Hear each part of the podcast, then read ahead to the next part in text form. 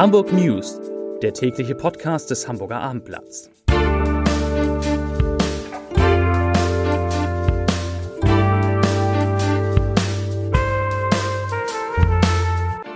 Herzlich willkommen. Mein Name ist Lars Heider und heute geht es um das Hamburger Politbüro, das überraschend den Eigentümer wechselt und künftig von einem prominenten Hamburger übernommen wird. Weitere Themen, die Digitalmesse OMR beginnt mit Zehntausenden Besucherinnen und Besuchern, die lange anstehen müssen, aber glücklich sind, dass es wieder losgeht. Die hamburgische Bürgerschaft ist deutlich weiblicher und jünger als andere Landesparlamente in Deutschland und in Ottensen ist die Nachfrage nach Wohnungen weiter extrem hoch, die Finanzierung für die meisten Interessenten aber trotzdem kein Problem. Dazu gleich mehr. Zunächst aber wie immer die Top 3, die drei meistgelesenen Themen und Texte auf abendblatt.de. Auf Platz 3 überraschendes Aus beim Politbüro. Ein prominenter Hamburger übernimmt. Auf Platz 2 HSV-Spieler wechselt zu einem Zweitliga-Rivalen. Und auf Platz 1 Jörg Pilawa, Trennung von seiner Frau Irina nach 20 Jahren. Das waren die Top 3, die Texte, die Sie, liebe Leserinnen und Leser, am meisten gelesen haben.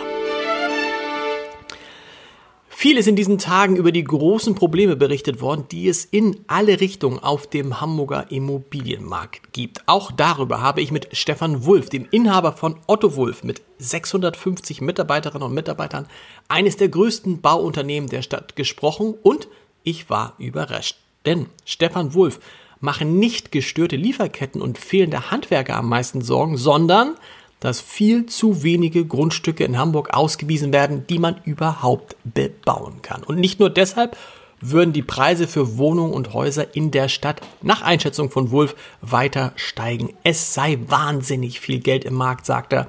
Insbesondere in Lagen wie Ottensen ist die Nachfrage extrem hoch und dort spiele die Finanzierung oft keine Rolle. Das komplette Gespräch hören Sie unter www.abendblatt.de slash Entscheider und das wäre mal am Anfang auch gleich mein Podcast-Tipp für heute. Zu den Nachrichten. Da gibt es eine überraschende, nämlich aus der Kultur. Lisa Pollitt und Gunther Schmidt verabschieden sich mit einem umfangreichen Festivalprogramm und einem vorgezogenen Saisonabschluss vom 20. Mai bis zum 3. Juli von ihrem Politbüro.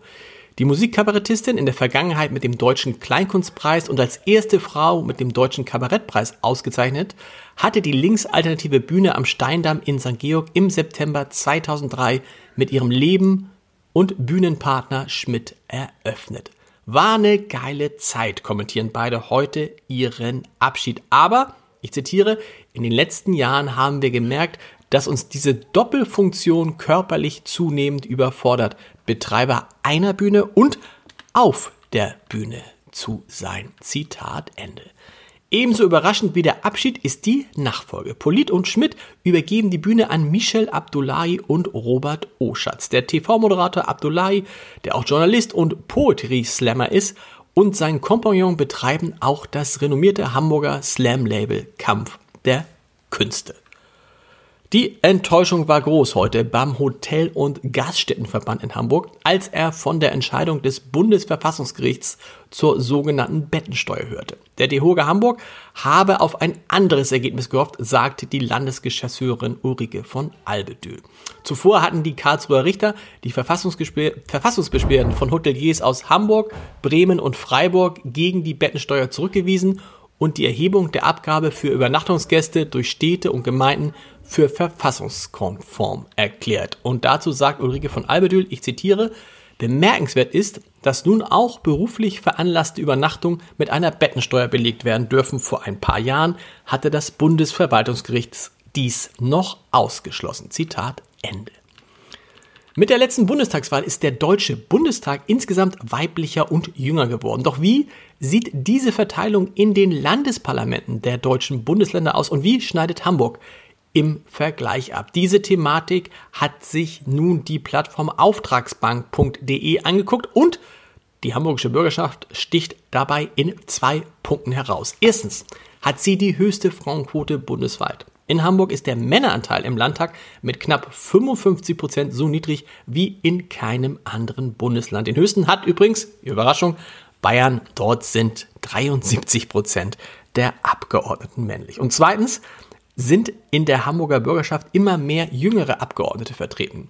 Den Angaben zufolge lassen sich 8% der Abgeordneten der Altersgruppe 18 bis 29 zuordnen. Im Altersdurchschnitt landet Hamburg mit 48 Jahren auf dem zweiten Platz in Deutschland. Und wo ist, steht wohl der älteste Landtag? Na, in Bayern. Da ist der Schnitt 54 Jahre. Normalerweise haben in Hamburgs bestem Restaurant, dem The Table von Drei-Sterne-Koch Kevin Fehling, weniger als 30 Gäste Platz. Heute Abend werden dort in der Hafen City ausnahmsweise rund 100 Frauen und Männer erwartet, die auch noch alle im Stehen essen werden. Und das ist ein gutes Zeichen. Denn dieses Treffen von Rednern und VIP-Gästen gehört zur Digitalmesse OMR, die nach zwei Jahren Corona-Pause endlich wieder in Hamburg durchgeführt werden kann, mit insgesamt wahrscheinlich bis zu 70.000 Besucherinnen und Besuchern in den Messehallen, vor denen sich heute lange, lange, lange, lange Schlangen gebildet haben. Zur OMR haben wir auch die vierte Ausgabe unseres Magazins Philipp herausgegeben, benannt nach OMR-Gründer Philipp Westermeier, das Sie im Zeitschriftenhandel oder unter www.abendblatt.de slash shop erhalten können. Ich wünsche viel Spaß beim Lesen. Das lohnt sich. Und ich wünsche Ihnen natürlich einen schönen Feierabend. Noch zweimal schlafen, dann ist das erste Relegationsspiel des HSV bei Hertha BSC Berlin und wir hören uns morgen wieder. Bis dahin. Tschüss.